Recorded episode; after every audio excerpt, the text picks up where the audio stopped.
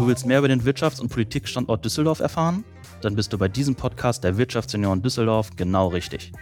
Wir hinterfragen Themen kritisch und gehen in den gemeinsamen Dialog mit Unternehmerinnen, Startups, Politikern und unseren Mitgliedern.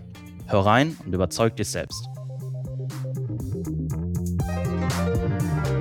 Hallo und herzlich willkommen zu einer neuen spannenden Folge unseres Wirtschaftsjunioren Podcasts. NRW und Düsseldorf nach der Landtagswahl. Darum geht es heute bei uns und deshalb befinden wir uns heute live im Clara Schumann Zimmer des Düsseldorfer Rathauses. Unser Gastgeber und gleichzeitig Podcast-Gast ist heute der erste Bürger der Stadt Düsseldorf, Oberbürgermeister Stefan Keller. Herr Oberbürgermeister, vielen Dank, dass ich hier sein darf und herzlich willkommen in unserem Podcast.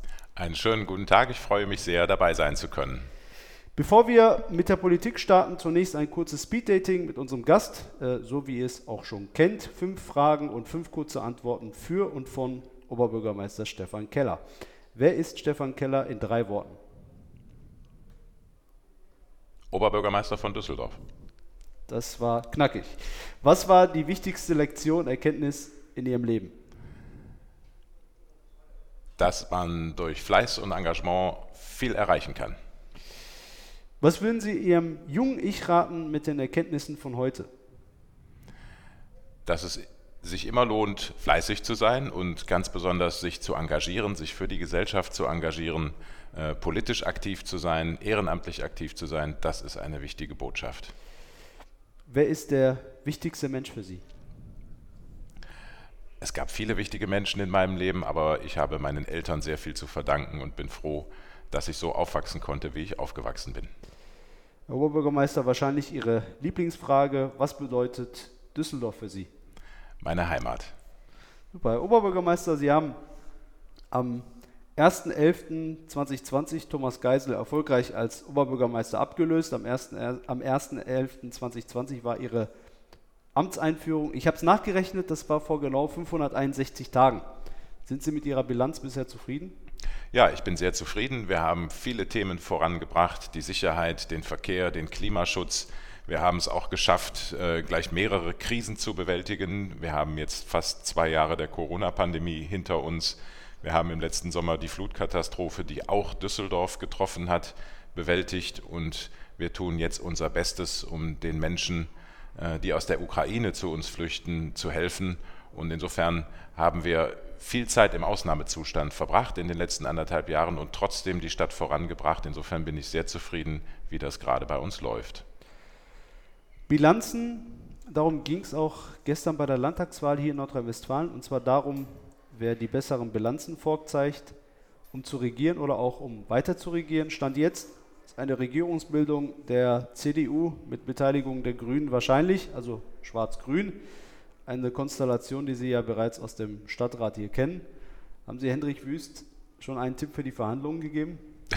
Ich glaube, der Ministerpräsident braucht keine Tipps, aber es lohnt sich immer, auch mal in die Düsseldorfer Kommunalpolitik zu schauen. Wir machen das jetzt hier seit anderthalb Jahren sehr erfolgreich. Wir arbeiten in der Sache gut zusammen. Wir arbeiten auf einer menschlichen Ebene hervorragend zusammen und insofern kann das Düsseldorfer Modell durchaus auch in NRW Schule machen. Und ich bin mir sicher, Henrik Wüst hat sehr aufmerksam verfolgt, was hier in den letzten anderthalb Jahren passiert ist. Und insofern, äh, glaube ich, weiß er, dass man auch in einem, äh, in einem so urban geprägten Bundesland wie Nordrhein-Westfalen ähm, Schwarz-Grün gut machen kann.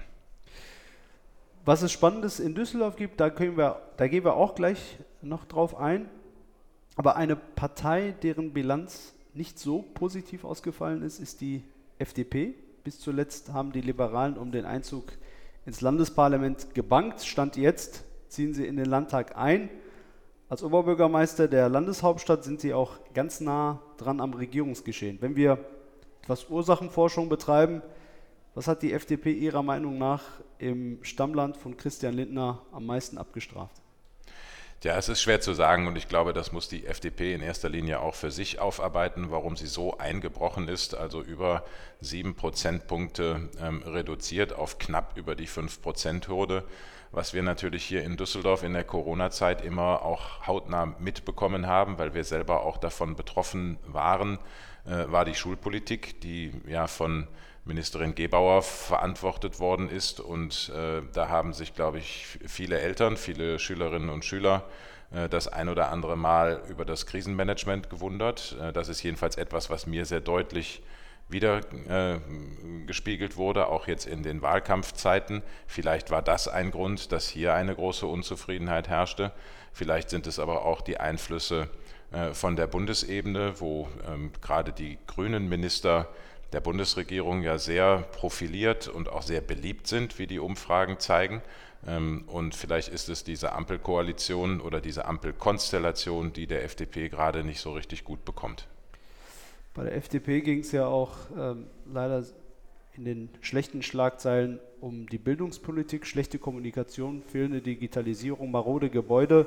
Wenn wir über die Schulpolitik im Land sprechen, die ja überwiegend von den Freien Demokraten und der Bildungsministerin Yvonne Gebauer, der noch aktuellen Bildungsministerin, gestaltet worden ist, fallen oft diese Begriffe. Galt das auch hier in Düsseldorf bisher?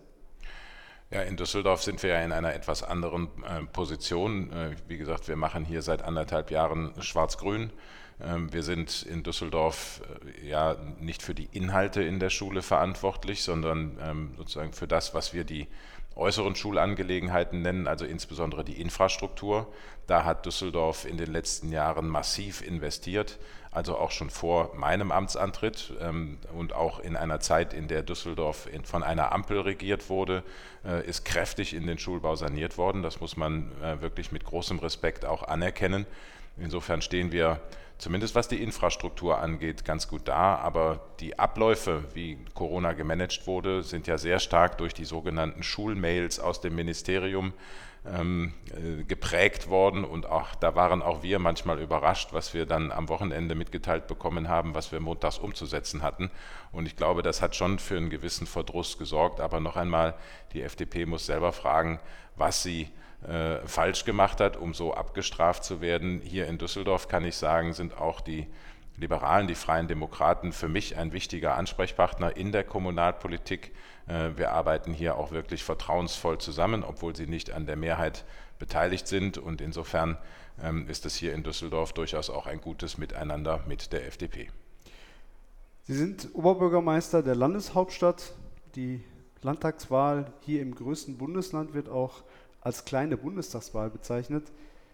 Sind Sie der Meinung, dass das Wahlergebnis ein weiterer Stimmungstest für die Ampel ist? Die haben Sie ja in Düsseldorf 2020 erfolgreich abgelöst. Äh, das ist mit Sicherheit auch ein erster großer Stimmungstest für die Ampel in Berlin. Ich glaube, die Wahlen im Saarland und in Schleswig-Holstein darf man nicht überbewerten. Das sind sehr kleine Bundesländer äh, und gerade die Schleswig und, und sie sind auch beide, glaube ich, sehr stark geprägt worden von der Persönlichkeit an der Spitze, ähm, ob das die Ministerpräsidentin, die jetzt die künftige Ministerpräsidentin des Saarlandes ist oder Daniel Günther in Schleswig-Holstein. Ähm, natürlich gab es auch in Nordrhein-Westfalen einen persönlichen Effekt. Henrik Wüst war in allen Umfragen immer der beliebtere der beiden Spitzenkandidaten, der, also der Spitzenkandidaten der beiden großen Parteien. Aber ich glaube, es ist kein, äh, keine Überraschung oder kein, kein, kein Wunder, dass äh, sowohl die SPD als auch die FDP verloren haben. Ich glaube, das spiegelt auch so ein bisschen das äh, wieder, was die Menschen im ganzen Land gerade so empfinden, dass es ne, eher die Grünen sind, die in der Bundesregierung gerade den Ton angeben und die Sache auch ein bisschen treiben. Und von daher ähm, ist das ein, ein Wahlergebnis, das auch ein Stück weit die Stimmung bundesweit widerspiegelt. Kommen wir zum Inhalt. Klimawandel und Wirtschaft, Energiewende und Digitalisierung, das sind sicherlich Themen, um die es bei den Verhandlungen, wenn es dann dazu kommt, zwischen der CDU und den Grünen gehen wird. Wo sehen Sie als Politiker, der Erfahrung mit Schwarz-Grün hat, die größten Schnittmengen und die größten Unterschiede bei beiden Parteien? Naja, das Schwarz-Grün kommt vielleicht ein bisschen von unterschiedlichen Ausgangspunkten. Ähm, für die Grünen war das Thema ähm, Umwelt und, und Klimaschutz äh, quasi der, der, der, Gründungsimpuls und insofern immer auch die Priorität Nummer eins. Die CDU hat hier äh, sozusagen dazu lernen müssen. Ähm, andererseits glaube ich, dass es gerade diese Konstellation ist aus einer sehr eher wirtschaftsorientierten Partei und einer Partei, die äh, die Umweltthemen hoch priorisiert, die vielleicht zu der genau richtigen Kombination führen kann, denn wir müssen ja beides schaffen. Wir müssen Nordrhein-Westfalen klimaneutral machen, müssen unsere Gesellschaft klimaneutral machen, ohne dass wir äh, die industrielle Basis in diesem Land, die ja auch die Basis unseres Wohlstandes ist, gefährden. Und insofern, glaube ich, gibt es kaum eine Konstellation, die diesen Spagat oder diesen, diesen vielleicht auch Zielkonflikt so auflösen kann, wie Schwarz-Grün das könnte. Und insofern bin ich ganz optimistisch, dass das gelingt. Wir zeigen das hier in Düsseldorf, äh, wie man eine für die Wirtschaft vernünftige Stadtpolitik machen kann und gleichzeitig das Thema Klimaschutz voranbringen kann. Gerade auch in Kooperation mit der Düsseldorfer Wirtschaft geschieht hier einiges. Und ich glaube schon, dass man das auch auf NRW übertragen könnte. Nun ist es so, dass mindestens zwei Düsseldorfer wahrscheinlich federführend bei eventuellen schwarz-grünen Verhandlungsgesprächen am Tisch sitzen werden, und zwar Mona Neubau und Stefan Engsfeld, der ja 2020 ihr Mitbewerber für das Amt des Oberbürgermeisters war. Die CDU hat in Düsseldorf alle vier Direktmandate gewonnen. Wie groß war Ihre Freude darüber gestern, dass Düsseldorf so gut im Landtag aufgestellt ist? Das ist ein großartiges Ergebnis für die Düsseldorfer CDU. Wir sind auch bei den, bei den Zweitstimmen deutlich stärkste Kraft geworden. Das zeigt, was ja manche bezweifeln, was wir aber schon 2020 gezeigt haben, dass die CDU auch in einer Großstadt sehr erfolgreich sein kann. Das haben wir gestern wiederholt. Und ich bin mir sicher, dass dieses Quartett aus vier direkt gewählten Abgeordneten im Düsseldorfer Landtag auch eben eine starke Stimme Düsseldorfs im Land ermöglicht. Ich freue mich sehr, dass das für die CDU gelungen ist. Ich fühle mich aber auch allen vier Kandidaten persönlich sehr verbunden. Ähm, es sind auch alles, äh, alle vier sind Persönlichkeiten, die auch mich sehr stark unterstützt haben und insofern hatte ich auch persönlich wirklich ein, eine, eine, große Freude gestern, äh, dass die vier das geschafft haben. Sie waren fleißig, haben einen herausragenden Wahlkampf abgeliefert und deshalb auch verdient ihre Direktmandate gewonnen. Darunter ja auch äh, die Abgeordnete Angela Erwin, die die Tochter eines ihrer Vorgängers ist, ähm, der ja auch hier in Düsseldorf Oberbürgermeister war. Aber bleiben wir in Düsseldorf. In Düsseldorf wissen wir, dass Klimaschutz nur gemeinsam in einem starken Verbund gelingen kann. Dazu haben sie zusammen mit der IHK, der Handwerkskammer Düsseldorf und der Kreishandwerkerschaft ähm, Düsseldorf im letzten Jahr den Düsseldorfer Klimapakt mit der Wirtschaft unterzeichnet. Hauptziel ist es, Düsseldorf bis 2035 klimaneutral zu machen. Bei der Unterzeichnung sagten sie, Zitat, Düsseldorf ist, auf dem Weg zur Klimahauptstadt. Klimaneutrales Düsseldorf, das klingt nach einem spannenden Plan. Wie schaut hier die Umsetzung aus? Es ist ein extrem ehrgeiziger Plan, bis 2035 klimaneutral zu werden. Und äh, ich sage das ganz offen, die aktuelle Diskussion um eine Unabhängigkeit von russischem Gas und Öl ähm, wird natürlich dazu führen, dass wir vieles auch noch einmal hinterfragen und auf den Prüfstand stellen müssen auf der übergeordneten Ebene. Wir wollen aber in unseren konkreten Bemühungen hier in Düsseldorf natürlich nicht nachlassen, auf erneuerbare Energien zu setzen, energieeffizient zu bauen, Förderprogramme auszureichen, da wo äh, tatsächlich die Menschen Anreize brauchen, um sich klimaneutral oder klimafreundlich zu verhalten. Ähm, wir wollen die Verkehrspolitik verändern, Elektro ausbauen, also Elektromobilität ausbauen. Ähm, und insofern gibt es viel zu tun. Es ist drängender denn je. Die Zeit ist kurz, 2035. Das mag dem einen oder anderen noch lange hin erscheinen, aber wir müssen jetzt die richtigen Entscheidungen treffen.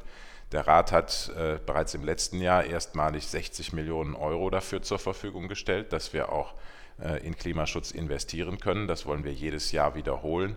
Und insofern fließen bis zum Ende der Wahlperiode 300 Millionen Euro in den Klimaschutz in Düsseldorf. Und ich glaube schon, dass wir damit Vorreiter sein können.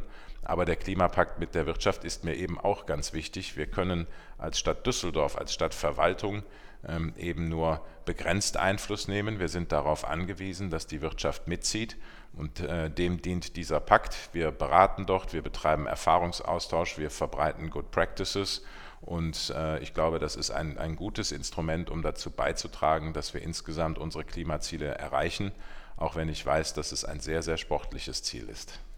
Wir hören gerade, an den Finanzen wird es nicht scheitern, aber mal so gefragt, welche großen Hürden gilt es dafür noch bis 2035 zu bewältigen und was ist Ihr Plan für den Wirtschaftsstandort Düsseldorf bis 2035? Naja, also bei den, bei den Hürden auf dem Weg zum, zum Erreichen der Klimaziele gibt es natürlich vielfältige. Ähm, es ist nicht so, als würde Geld keine Rolle spielen. Manche Systeme sind halt extrem schwer umzusteuern. Ähm, ich bin mir nicht sicher, ob wir den Ausbau der erneuerbaren Energien so schnell hinkriegen, dass er tatsächlich die fossilen Brennstoffe ersetzen kann. Wir heizen hier oder wir produzieren in Düsseldorf äh, den Strom ja überwiegend noch mit Gas, ähm, mit, mit Erdgas, das wir ja gerade versuchen auch zu ersetzen, um, um unabhängiger zu werden. Ähm, also das, das ist schon äh, eine gewaltige Aufgabe. Dazu kommt, dass äh, wir auch auf der auf der personellen äh, Seite deutliche Ressourcenengpässe haben, soll heißen, ähm, es fehlen Fachkräfte, die auch tatsächlich an, der, an den Investitionen in den Klimaschutz mitwirken können. Deshalb haben wir beispielsweise verabredet, mit dem Handwerk eine sogenannte Umweltakademie einzurichten, wo wir äh, versuchen wollen, eben mehr Know-how auch in die Handwerksbetriebe zu, zu bringen, auch äh, weiter sozusagen die Kapazitäten zu erweitern, um eben Solardächer zu bauen, um Wärmepumpen zu installieren. Also das, was jetzt tatsächlich auch im privaten Bereich erforderlich ist. Ähm, also wie gesagt, zu tun gibt es genug ähm, und, und, und Hürden müssen überwunden werden, aber wir sind eben zuversichtlich, dass wir das in einer großen Gemeinschaftsanstrengung zwischen Stadt, Wirtschaft und Gesellschaft auch tatsächlich hinbekommen können. Ja, spannend, äh, was wir in den nächsten Jahren hoffentlich noch erleben werden. Ein neues Stichwort Startups, ähm, auch ein sehr, wichtiges, ein sehr wichtiger Punkt für den Wirtschaftsstandort Düsseldorf. Im August soll der neue Tech Hub K67 an den Start gehen. Der Tech Hub K67 soll Startups mit dem Schwerpunkt Digitalisierung und Technologie unterstützen und den Startup-Standort Düsseldorf erweitern. Wird Düsseldorf der nächste große deutsche Startup-Standort? Düsseldorf ist ein großer deutscher Startup-Standort. Ähm, ich glaube, wir sind äh, wirklich ganz gut aufgestellt. Wir sind nach Kräften dabei, unser Ökosystem, wie man so schön sagt, auch weiter auszubauen. Die Zahlen des Landes Nordrhein-Westfalen zeigen, dass wir auch sehr dynamisch unterwegs sind an dieser Stelle. Ähm, und mit diesem Industrial Tech Hub, den wir jetzt neu gegründet haben, wollen wir auch einen weiteren Schritt gehen. Auch dieser Tech Hub ist eine interessante Gemeinschaftsinitiative. Den machen wir ja nicht als Stadtverwaltung, sondern wir haben erstens Unternehmer mit an Bord, aber auch die Institutionen der Wirtschaft, wie die Industrie- und Handelskammer beispielsweise, ähm, sodass wir auch hier wieder zeigen, Stadt und Wirtschaft Hand in Hand versuchen etwas gemeinsam zu bewegen. Und ich glaube, dass wir da ähm, äh, sehr gut punkten können, indem wir die Rahmenbedingungen für Startups hier verbessern. Ähm, was die, was die Gründung beispielsweise angeht und die ersten Schritte dann tatsächlich in die Markteinführung. Ähm, Düsseldorf hat, glaube ich, eine unschlagbare Stärke in der Verknüpfung gerade von Startups und der, wie man früher sagte, der Old Economy, also den, den Corporates und, und, und den etablierten Industrieunternehmen, weil die eben in Düsseldorf in großem Stil auch ansässig sind und wir können hier tatsächlich den, den Austausch der jungen Gründer mit der etablierten Wirtschaft sehr gut organisieren und vernetzen. Und ich glaube, das sind äh, Standortstärken, die uns erstmal einer nachmachen muss. Der Bundesfinanzminister, ja auch eigentlich ein Düsseldorfer, hat vor ein paar Tagen gesagt, der nächste Steve Jobs soll aus Bonn oder muss aus Bonn oder Bottrop kommen. Würden Sie da Düsseldorf noch hinzufügen? Ja, ich glaube, die Wahrscheinlichkeit ist auch höher, dass er aus Düsseldorf kommt als aus Bonn oder Bottrop, aber ähm, ich glaube, das hat er äh, wegen der Anfangsbuchstaben so gesagt. Ähm, also nur eins muss auch ganz klar sein, wir, wir wollen in Düsseldorf ein gutes Angebot schaffen, aber wir müssen gerade bei dem Thema Startups auch regional denken. Äh, wir dürfen hier nicht sozusagen in unserem Denken an den Stadtgrenzen enden. Ich glaube, dass wir im Rheinland tatsächlich beste Voraussetzungen haben, eine ganze Wissensregion und eine, eine Start-up-Region aufzubauen.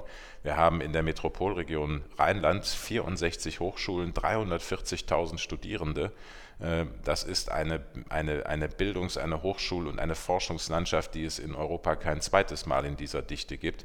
Und deshalb sollten wir gar nicht so sehr darauf achten, ob der nächste Steve Jobs aus, aus Bonn oder Düsseldorf kommt. Äh, ich glaube, wir würden alle davon profitieren, wenn er aus unserer gemeinsamen Region käme, wenn er Rheinländer wäre. Ähm, und äh, daran sollten wir arbeiten. Ich glaube, auch bei dem Thema äh, belebt zwar Konkurrenz das Geschäft und wir schauen natürlich immer auch ein bisschen, was die Nachbarschaft macht, aber in erster Linie, glaube ich, kommen wir als Region voran, äh, wenn wir tatsächlich auch gemeinsam daran arbeiten, dass wir hier gute Rahmenbedingungen haben. Also wir lernen auch, Rheinländer halten zusammen. Rheinländer halten definitiv zusammen und in Zukunft noch mehr als in der Vergangenheit. Das äh, wünsche ich und hoffe ich. Herr Oberbürgermeister, wie können wir Wirtschaftsjunioren Sie dabei unterstützen mit Ihrem Vorhaben und was wünschen Sie sich von uns? Ich würde mir einfach wünschen, dass Sie Ihre Stimme erheben, dass Sie sich einmischen, gerade in die Wirtschaftspolitik. Ich glaube, junge Leute bringen immer einen frischen Wind mit und äh, Sie sind ja ein bisschen die Jugendorganisation des, äh, der, der Kammern und äh, ich glaube auch Industrie- und Handelskammern sind sehr etablierte, sehr wichtige Institutionen, aber die können auch einen jugendlichen Motor brauchen. Das heißt, engagieren Sie sich sozusagen nach innen in Ihrer jeweiligen Kammer, ähm, aber äh, erheben Sie Ihre Stimme auch nach außen, machen Sie auf die Belange der Wirtschaft, wie sie sich aus Ihrer Perspektive darstellt, aufmerksam, bringen Sie sich ein, äh, versuchen Sie mit guten Argumenten zu punkten und treiben Sie die Politik immer wieder an auch gute Politik für die Wirtschaft in Nordrhein-Westfalen zu machen. Vielen lieben Dank, Herr Oberbürgermeister. Wir nehmen die Empfehlung sehr gerne mit. Wir bleiben natürlich auch weiterhin am politischen Geschehen und an der Entwicklung unseres Wirtschaftsstandorts hier in Düsseldorf dran. Herr Oberbürgermeister, vielen Dank für das Gespräch und danke, dass ich heute hier sein durfte. Sehr gerne, alles Gute und äh, ja, weiterhin viel Glück. Liebe Zuhörerinnen und Zuhörer, das war es auch schon ist eine sehr spannende Folge mit dem ersten Bürger unserer Stadt. Und wir freuen uns schon auf die nächste Politikfolge. Schaltet gerne ein, einmal in der Woche, jeden Mittwoch. Es grüßt euch, euer Hischer.